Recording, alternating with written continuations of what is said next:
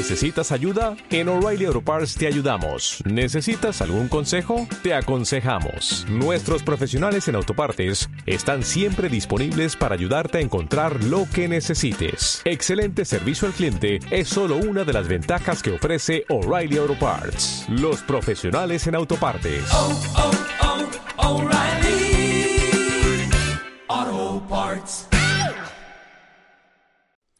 Hola, muy buenas. Tenemos en mente la crisis económica que está sufriendo España desde el inicio de la pandemia. En ocasiones recordamos la otra más reciente, la que tuvo lugar a partir de 2008, pero y más allá en el tiempo. Hoy, en Simple Política, las grandes crisis económicas en la historia de España. Comenzamos.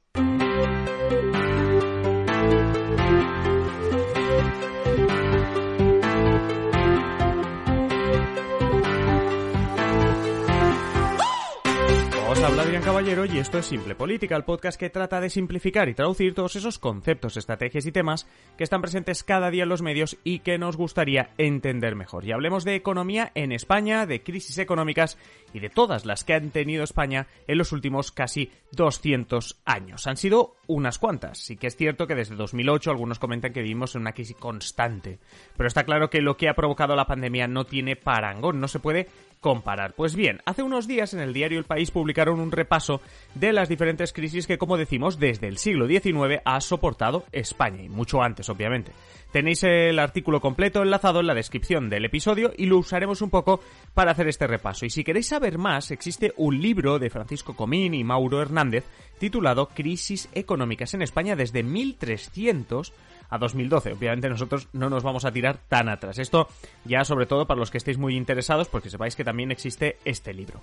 Antes de ponernos al lío, deciros que para seleccionar algunos de los momentos y que esto no se haga eterno, pues hablamos de los últimos 150 años y escogemos momentos donde la caída del PIB, ya sabéis, el Producto Internacional Bruto, eh, perdón, Interior Bruto de España, pues haya sido notable. Es decir, que podemos decir, hombre, pues aquí hubo un gran cataclismo, hubo un abismo económico y es digno de reseñar. Hagamos este repaso de la crisis más actual a la más antigua, es decir, empecemos por lo que acabamos de pasar o por lo que estamos pasando para ir, yendo retrocediendo. Empecemos por poner contexto, como digo, a la crisis de 2020, la que aún estamos viviendo, y luego ya iremos retrocediendo.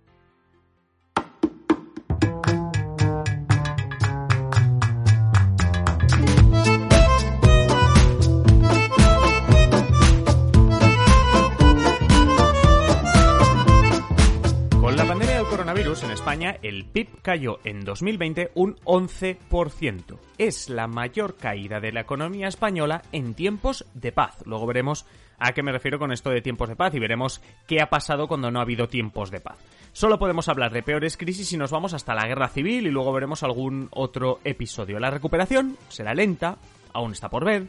Recordemos que en un inicio se habló de recuperación en V, pero que eso parece quedar lejos.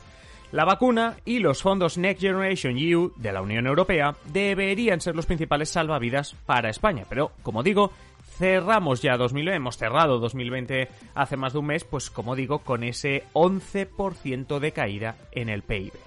Antes de la pandemia, cogiendo ese libro que os decía antes y que repasa las crisis en España hasta 2012, está claro que la crisis, la gran recesión entre 2008 y 2012 sonaría a grave crisis económica de la que a España le costó salir y cuyos recortes aún no se han compensado del todo. Y obviamente con el tema de la pandemia pues ya es otro tema para otro día. Pero claro, es que ahora Vam- mirad esto, es decir, he dicho que con la pandemia la economía española cayó un 11%, ¿verdad? Es decir, en 2020 cayó un 11%. Vale. Pues el peor dato económico de la anterior crisis viene de 2009, cuando el PIB cayó un 3,8%. Vamos, que no llega a caer ni un 4% y ahora estamos hablando de una caída del 11%. Eso sí, la caída del PIB se mantuvo hasta 2015. Aquí, aquí es donde puede haber una de las diferencias con la actual, ¿eh? que la caída del PIB se mantuvo hasta 2015, primer año, después de la crisis, en la que la economía española empezó a crecer. Curiosamente, además, lo hizo con un 3,8% también, pero eh, a lo que me refiero es que esos seis años es donde estamos viendo quizá la parte diferencial. Aquí ya vemos esto, como digo, la comparativa. Si aquella crisis de hace 10-12 años nos pareció terrible, estamos hablando de que la economía española en esta ocasión ha perdido el triple. Pero ¿qué podemos comparar? Bueno, a ver, está claro que la reacción y las ayudas no han sido las mismas. Europa activado este 2020 un paquete de 750.000 millones para ayudar a los países más necesitados, entre ellos España. Como escucharemos también, o sea, como iremos y hablaremos con Fran el viernes, que recordaremos un poquito aquella crisis, en la del 2009-2010, el mensaje desde Bruselas en esa ocasión fue de puros recortes. Lo, lo hablaremos el viernes con, con Fran. Eso ha propiciado que para este 2021, pero especialmente para este 2022, el hecho de que haya cambiado un poco el discurso, la estrategia, pues las perspectivas de mejora también sean pues más positivas. O dicho de otro modo, si en aquella se tardaron seis años en ver la economía crecer, se espera que en esta no haga falta esperar tanto.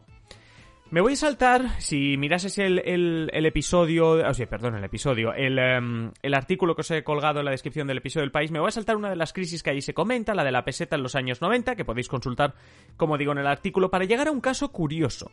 La crisis, en España me refiero, la crisis del petróleo de 1973. Hablamos de una crisis económica donde en España el PIB subió, no bajó, subió hasta el 7,7% en un solo año. Y diréis, bueno, ¿y dónde está la crisis?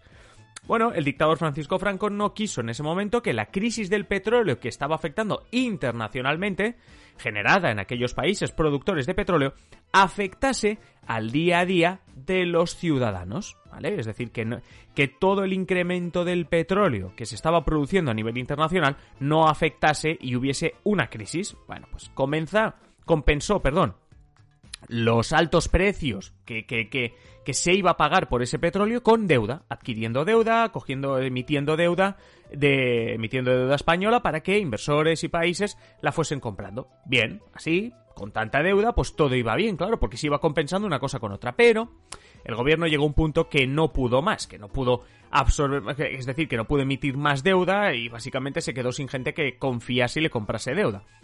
¿Esto en qué se tradujo? En inflación al máximo, altas tasas de desempleo y pasar de un crecimiento del 7% a crecer el 0,6%. Una caída que, claro, si te dicen 0,6 no te suena mal de crecimiento, pero la caída fue brutal. Es la época también de las migraciones de del campo y de las pequeñas ciudades y pueblos a las grandes ciudades en España. Es el ocaso del franquismo.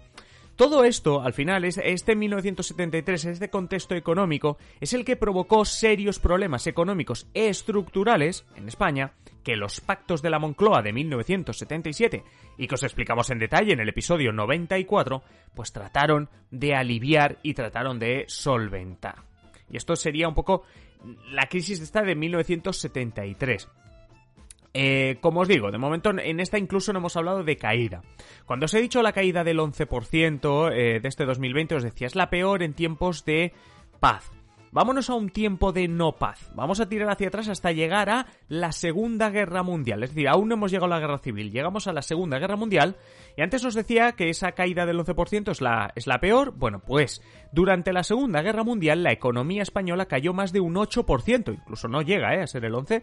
En parte, esa caída tuvo lugar, pero el 8 ya es muy grave, ¿eh? En parte esa caída tuvo lugar porque el principal socio europeo, Alemania, ya sabéis, socio eh, de, la dictadura franquista, estaba perdiendo la guerra. Obviamente la guerra la acabó perdiendo y en ese momento, en ese, en ese periodo de 1941, 42, 43, estaba perdiendo la guerra.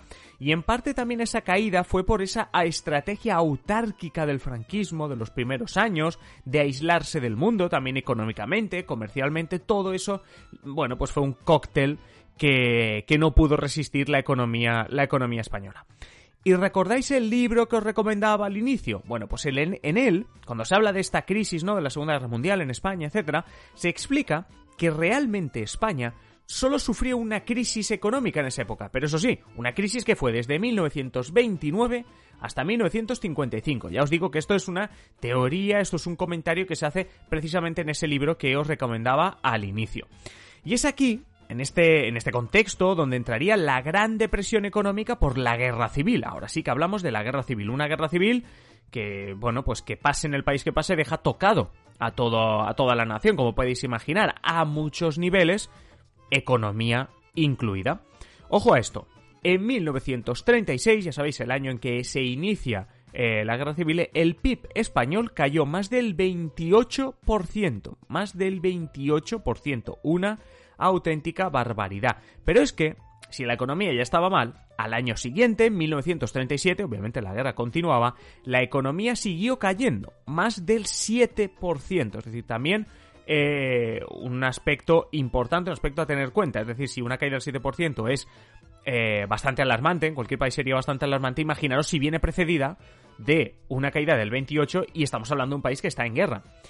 Es verdad que en 1939, al finalizar la guerra, España empieza a recuperarse, pero ni por asomo para compensar, para recuperar, mm, dile como quieras, las dos caídas seguidas que habían tenido durante la guerra civil.